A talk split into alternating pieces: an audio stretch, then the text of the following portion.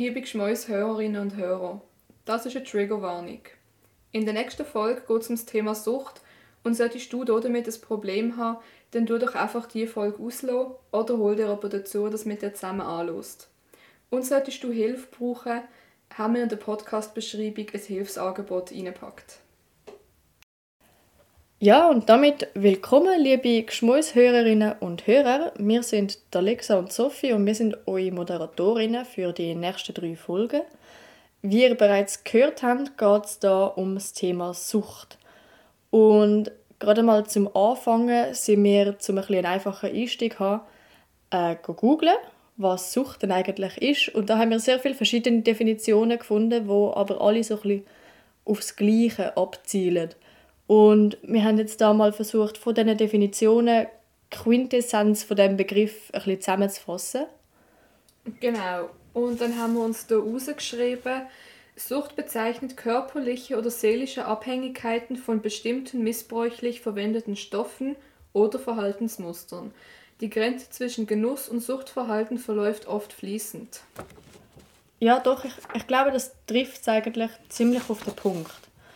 Und weil es aber so ein breiter Begriff ist und wir jetzt da nicht Expertinnen sind, haben wir uns eine Expertin dazugeholt.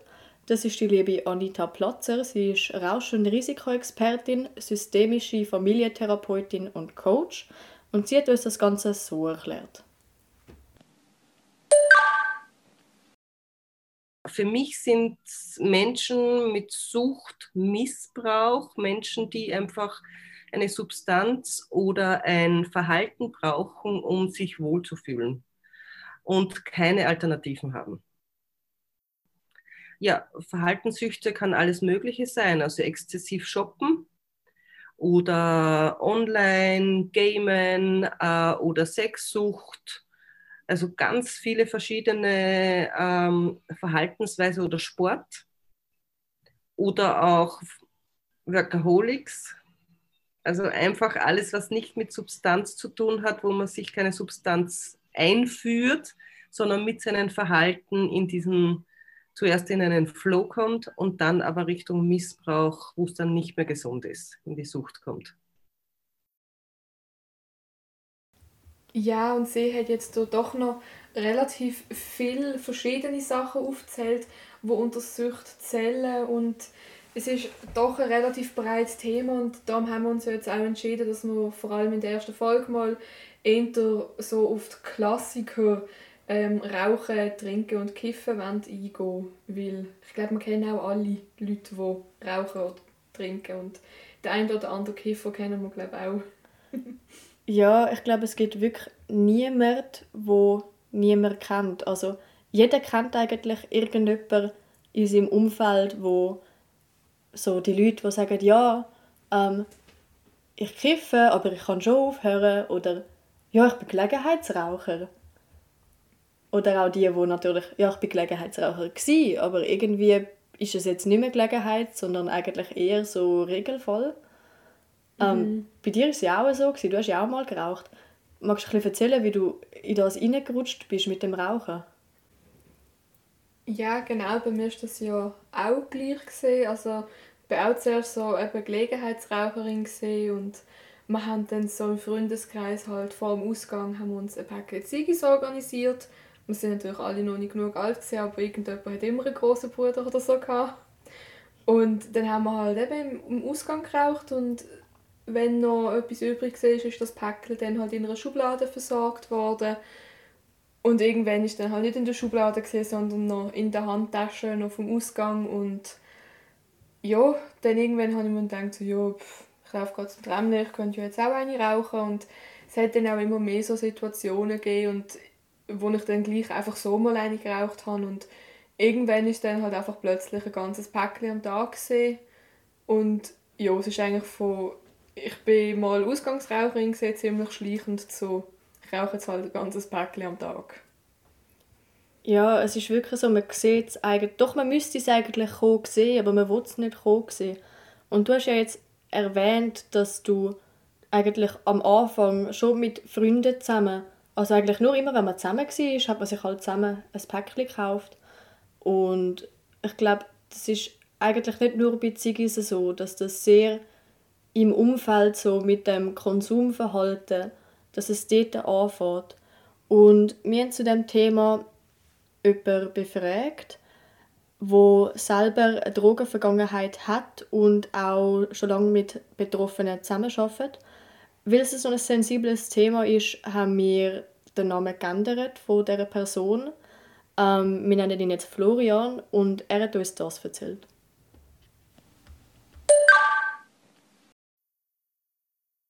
Meine, grundsätzlich macht das Umfeld natürlich sehr, sehr, sehr viel aus.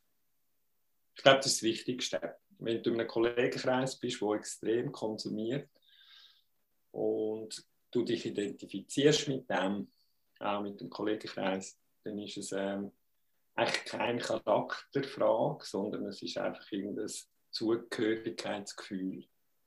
Oder? Und wenn du dann äh, eine Familie hast, die wohl intakt ist, aber dein Kollegenkreis, der dir je nach Alter extrem wichtig ist, ähm, ist es sehr schwierig auch, dort rauszukommen, wenn jetzt niemand hast, der dir wirklich immer ein einen Realitätsbezug macht von, seinem, von, deinem, von deiner Base, von deinem, von deinem Kollegenkreis. Und so rutscht man eben auch sehr viel rein, oder? Das Mit Mitgehörigkeitsgefühl. Ja, ich finde, es ist etwas ganz Wichtiges, was er da sagt, eben das, das Zugehörigkeitsgefühl, dass wenn man halt miteinander ist und man es auch angeboten bekommt und das Umfeld schon so ist, dass man je nachdem halt einfach schneller auch in das hineinrutscht. Ja, ich glaube, es ist tatsächlich so, dass das Umfeld, also vor allem jetzt eben bei Leuten in unserem Alter, so Jugendliche, Anfang 20, Mitte 20, dort macht das Umfeld eigentlich fast alles aus. Also man ist so in einer Peer Group drin ich glaube eher, dass es schon viel früher anfängt. Auch schon so äh, Sekundarschule, so Ende Schulzeit. Ich glaube, schon dort ist das dann immer extremer, wenn man sich so von daheim loslöst und mehr draußen unterwegs ist. Ich glaube, dass es eigentlich auch schon teilweise mit 15, 16 kann anfangen. Ja, schwer, schwer. Und dann macht, also wenn man dann in so einer Freundesgruppe ist, wo Konsum äh, immer eine wichtigere Rolle spielt, und wir reden da jetzt nicht nur von Ziggis, sondern auch von anderen Substanzen, die man konsumiert. Ich denke, dann ist es sehr schwierig, dort wieder rauszukommen, wenn es einfach so fest dazugehört. Ja, ich glaube, auch so die Grenze zwischen was ist eigentlich noch okay oder was ist vielleicht nicht mehr okay, verschmilzt dann auch. Oder vielleicht, wenn es für die Freunde okay ist oder normal ist, ah ja, wir gehen auf eine Party, wir schmeißen uns irgendeine Pille rein, dann ist es für dich vielleicht auch irgendwann einfach ein Stück weit normal oder es, es gehört dann irgendwie dazu. Ja klar, also er redet ja auch vom so wie dem Realitätsbezug und wenn alle Leute, mit denen man es hängt, irgendwie so in dieser Drogenwelt drin sind, dann checkt man vielleicht auch einfach irgendwann nicht mehr, dass das gar nicht so den Normen entspricht. Oder, also ich meine, es ist jetzt ein bisschen schwierig, das so zu sagen. Aber ich denke, es hat schon sehr, sehr viel mit dem zu tun. Ja, ich, habe das Gefühl, dass es je nachdem, ich weiß von Bekannten, wo mit, wenn sie mit denen unterwegs sind, dann rauchen sie immer einen Joint. Dann gehen sie immer dort den Park einen rauchen oder so und dass es dann auch so ein Stück weit zu einem Ritual wird. Ah ja, jeden Freitag zu oben machen wir ab und dann gehen wir einen rauchen oder so. Oder jeden Freitag zu oben gehen wir uns besaufen und ja, es wird dann wie so ein Ritual, das man immer und immer wieder macht und sich dann irgendwann einfach etabliert.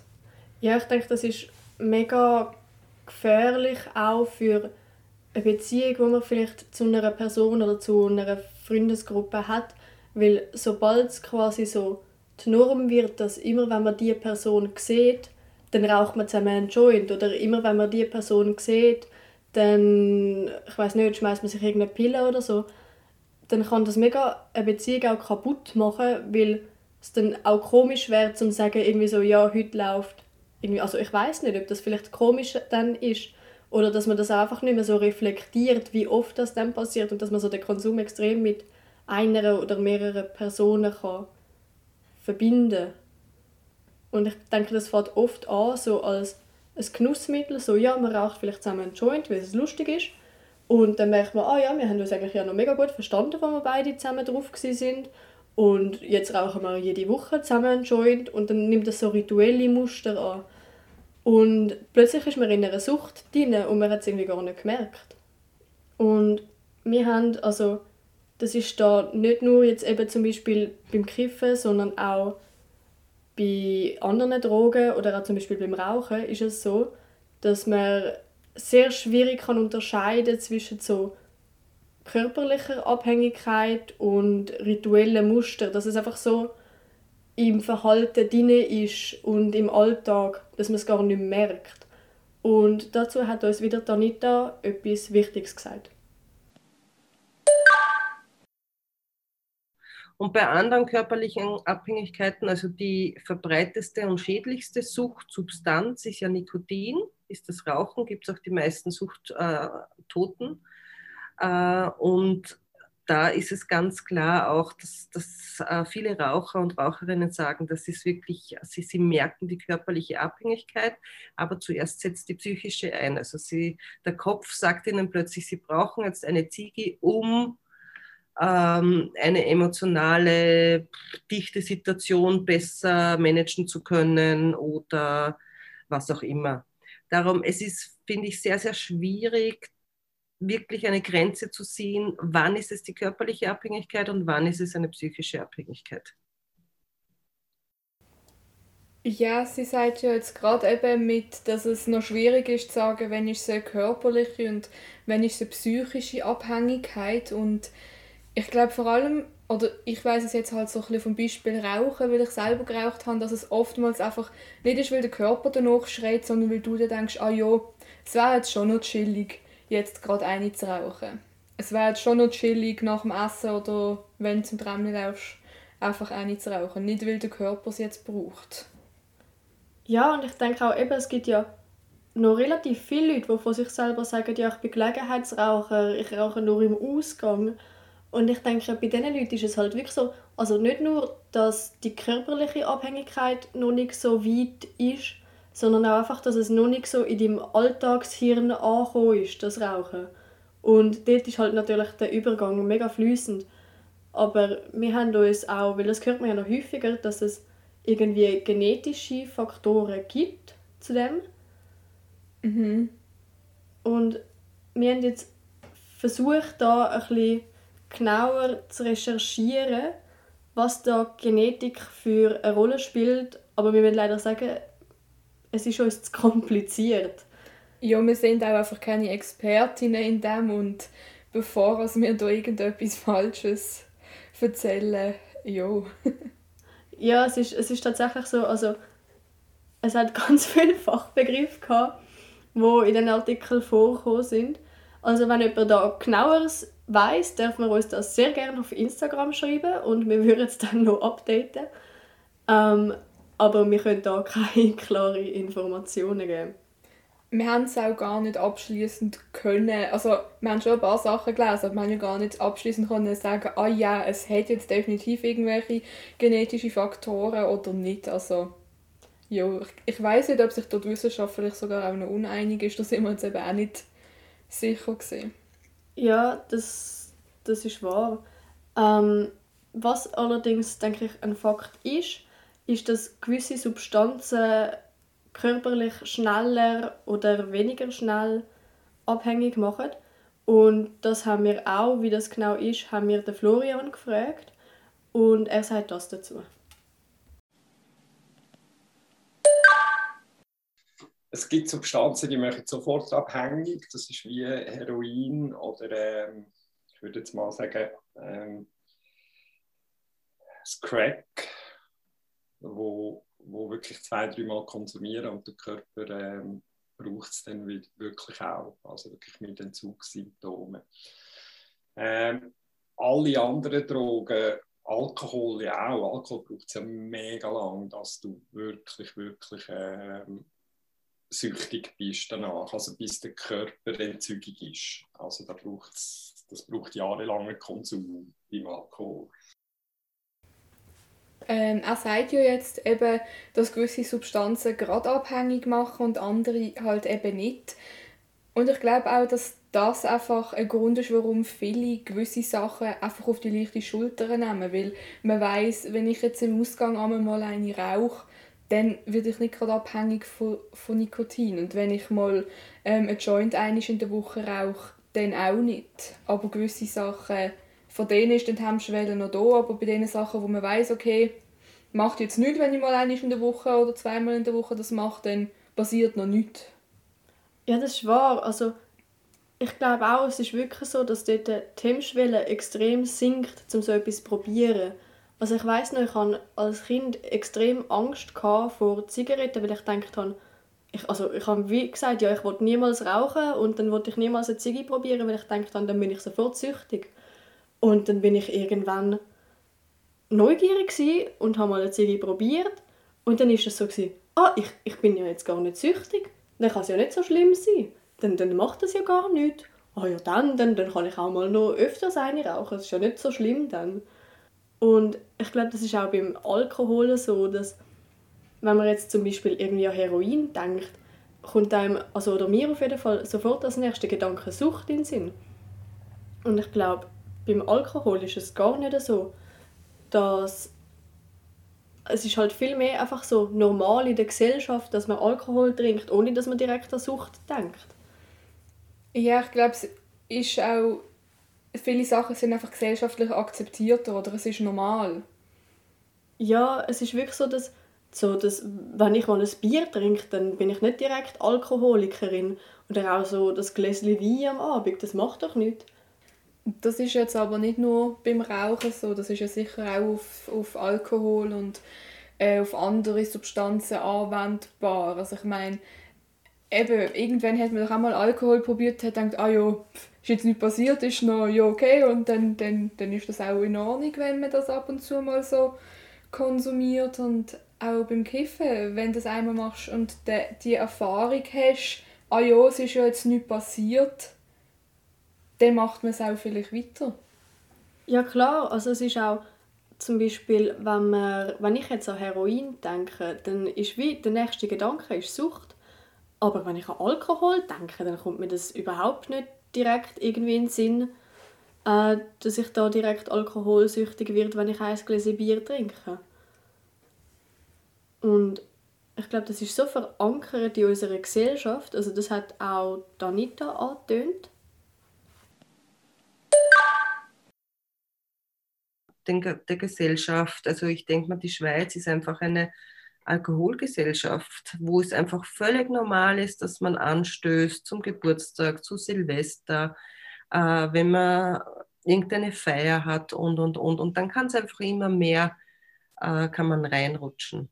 Und man kann es dann einfach auch verdecken. Ja, es stimmt eigentlich total, was sie sagt, dass das in unserer Gesellschaft so verankert ist. Und ich habe es mir auch, als ich das Interview durchgelassen habe, ich mir das nochmal so überlegt. Und mir sind wahnsinnig viele Situationen eingefallen, wo ich denke, also, ja, voll, ist voll normal, dass man dann anstößt, dass man dann trinkt. Und es ist eigentlich nicht normal, wenn du dann nicht auch anstoßen Oder ich glaube, als Frau wird man ab einem gewissen Alter dann auch oft gefragt, wenn man sagt, ja, nein, ich trinke jetzt nicht. So, ja, was ist los, bist du schwanger? Oder ich weiß jetzt ist dann auch, ich kenne es von meinen Großeltern, wenn ich bei ihnen bin, so, ja Alexa, nimmst du auch ein Eve? Und ja, nein, bist du sicher, willst keins? Und irgendwie, dass man dann auch einfach nochmal nachfragt, weil es irgendwie ein Stück weit nicht normal ist, wenn du jetzt gerade nicht willst, auch mit anstoßen oder etwas trinken. Ja, es ist mega krass verankert und ich kann, wenn ich jetzt so reflektiere, also bin ich mir sicher, dass ich auch schon die Person war, bin, die gefragt haben, ah, du trinkst nicht, gibt es einen bestimmten Grund dafür oder was, also wieso? Und das ist eigentlich, also je mehr man das reflektiert, desto abstrakter und absurder wird es eigentlich, dass es bei uns mehr komisch ist oder komischer ist, wenn man nicht trinkt, als wenn man trinkt. Und ich denke, das ist jetzt nicht nur beim Alkohol so bei uns, sondern eben genau auch bei den Ziggis. Ja, ich glaube, es, es ist irgendwie normal, dass wenn du irgendwie in die Stadt gehst, dass du alle fünf Meter einen Mistkübel mit einem Aschenbecher hast und es ist normal, dass du überall Leute siehst rauchen. Bei uns ist das irgendwie völlig akzeptiert von der Gesellschaft, dass man halt, wenn man unterwegs ist, raucht. Aber in Amerika beispielsweise ist das ja überhaupt nicht so. Ja klar, also ich denke, es hat ähm, ich bin jetzt da natürlich wieder nicht so super informiert, also, ähm, aber ich denke, es hat irgendwann in den 90er oder so eine Kampagne gegeben in den USA gegen das Rauchen und die hat extreme Früchte getragen. Also dort, ich bin jetzt noch nie in Amerika gewesen, aber ich höre immer wieder, dass man dort ziemlich rum angeschaut wird, wenn man raucht. Und das ist ja da gar nicht der Fall.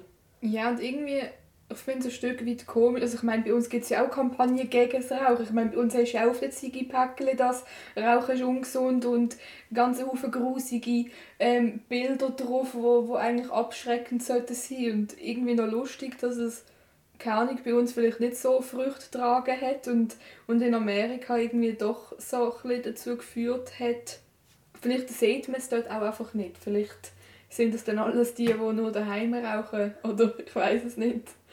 Ja klar, aber ich habe das Gefühl, dass dort äh, äh, eben jetzt genau in den Staaten hat man wie auch ein völlig anderes Bild vom Rauchen. Also da irgendwie habe ich noch oft das Gefühl, Rauchen, das ist so ein Vibe, also das sehe ich noch oft irgendwie in Fotos oder so und es gibt so ein bisschen einen coolen Vibe über, hat so ein bisschen etwas artsy-mäßiges und ich frage mich, woher das kommt. Also es, es ist ja, wenn du jetzt da irgendwie jemanden sehen würdest, der sich allein zieht oder so, würdest du das ja auch komisch finden. Und ich glaube, dort ist es mega mit dem Rauchen so, dass du einfach, wenn du jemanden siehst, der raucht, findest du es irgendwie mega absurd, weil es nie vorkommt. Ja, was, was ich jetzt noch gut gefunden habe, was du gesagt hast, ist eben das mit dem, mit dem Vibe oder es hat noch etwas manchmal siehst du auch so Bilder irgendwie auf Instagram, wo, wo irgendjemand raucht oder wo du den Rauch siehst und findest, ah ja, irgendwie ist es jetzt schon noch ästhetisch, irgendwie sieht es ja jetzt schon noch cool aus. Und ich glaube, irgend, teilweise ist man so vielleicht auch in einem Alter, wo es irgendwann ist es mal noch cool zu rauchen. Irgendwann ist es dann nicht mehr cool, aber es gibt, glaube ich, irgendwie so Phasen, was einfach irgendwie cool ist. Oder wo man meint, man gehört dann zu den Coolen, wenn man es jetzt auch probiert hat oder auch mal einmal eine raucht. Und ich glaube, auch beim Alkohol ist doch auch mega oft so, ah ja, äh, alle anderen trinken, ich will auch cool sein und eben, ja voll und ja, ja, mega. Also es ist auch so, dass man oft wie nicht dazugehört, so zu einem bestimmten Circle, wenn man vielleicht auch gerade nicht raucht oder nicht trinkt. Also ich erinnere mich, wie oft ich schon irgendwie Leute im Raucherecke kennengelernt habe. Oder wo, das ist natürlich dort, wo der ganze Gossip stattfindet. Das ist im Raucherecke. Ja, ich finde es auch extrem, wenn du neu, neu arbeiten wenn du Raucherin bist oder Raucher bist und du dann halt mit allen irgendwie zusammen rausgehst rauchen, irgendwie hast du das Gefühl, du bist so ein bisschen schneller integriert und dann hast du irgendwie so, du findest schneller oder besser den Anschluss und ich, das ist schon etwas, was ich gemerkt habe, als ich geraucht habe. Ähm, habe ich, mich, habe ich schneller einen Anschluss gefunden oder ich habe das Gefühl, ich bin mehr connected mit diesen Personen im Vergleich zu nachher, wo ich nicht mehr geraucht habe, ich nicht mehr mitgegangen bin oder wo ich auch eine neue Stelle angefangen habe und ich bin nicht Raucherin gesehen, dann habe ich das irgendwie so nicht gehabt. Also ich hätte ja gleich rausgehen können, aber irgendwie ich auch nicht einfach blöd daneben stehen und ja. Ja, klar. Und ich glaube, da muss irgendwie wirklich ein, ein Umdenken stattfinden, auch in den Köpfen, dass man nicht mehr so das Bild hat, von wegen, wenn ich rauche und wenn ich trinke, dann gehöre ich dazu. Oder, also, es ist, je länger ich darüber nachdenke, desto absurder finde ich es eigentlich. Und ich meine, wir haben jetzt da gerade eine ganze Folge Podcast aufgenommen über Sucht und wie man so langsam in eine Sucht mhm. reinkommt. Und doch sind wir jetzt da und reden eigentlich über das positive Bild vom Rauchen. Das ist wie absurd das ja, eigentlich oder das positive Bild vom Trinken und, und, und Kiffen ist jetzt auch noch eher akzeptiert als andere Sachen. Es ist eigentlich schon irgendwie gesponnen. Ja, und ich glaube, da ist es ganz wichtig zu erwähnen, dass nur weil man mal ein Gläschen Bier oder ein Gläschen Wein oder einen Joint raucht oder auch vielleicht mal eine Ziege raucht, ist das nicht etwas Schlimmes. Aber man sollte auf jeden Fall immer wieder sein Konsumverhalten reflektieren und schauen, geht es mir damit noch gut, ist das okay so. Also natürlich jetzt nicht nur bei diesen drei Sachen, die ich jetzt aufgezählt habe, sondern wir haben es am Anfang gehört, es gibt ganz viele verschiedene Süchte. Und dort einfach so in einer ständigen Selbstreflexion bleiben und wie bereits am Anfang erwähnt, wenn ihr euch da irgendwie nicht mehr wohlfühlt oder einfach Fragen habt oder Hilfe habt, gibt es ganz viele Hilfsangebote wo man auch im Internet ohne Problem findet. Überall in der Schweiz kann man sich an Menschen wenden. Man muss auch kein offizielles Hilfsangebot in Angriff nehmen. Man kann sich auch einfach einen guten Freund oder ein älteren Teil oder sonst irgendeine Bezugsperson wenden. Und es ist überhaupt nichts, wofür man sich schämen muss. Und wir werden auch in einer der nächsten Folgen noch darauf zurückkommen, äh, wie es ist, aus einer Sucht auszusteigen. Aber ja, das ist, denke ich, ein ziemlich gutes Ja. Schlusswort. Ja, ich finde auch. Ich glaube, so haben wir es im Kasten. Perfekt. Also, wie gesagt, wenn ihr irgendwie Hilfe braucht, dann packen wir euch auf jeden Fall eine Adresse in die Podcast-Beschreibung.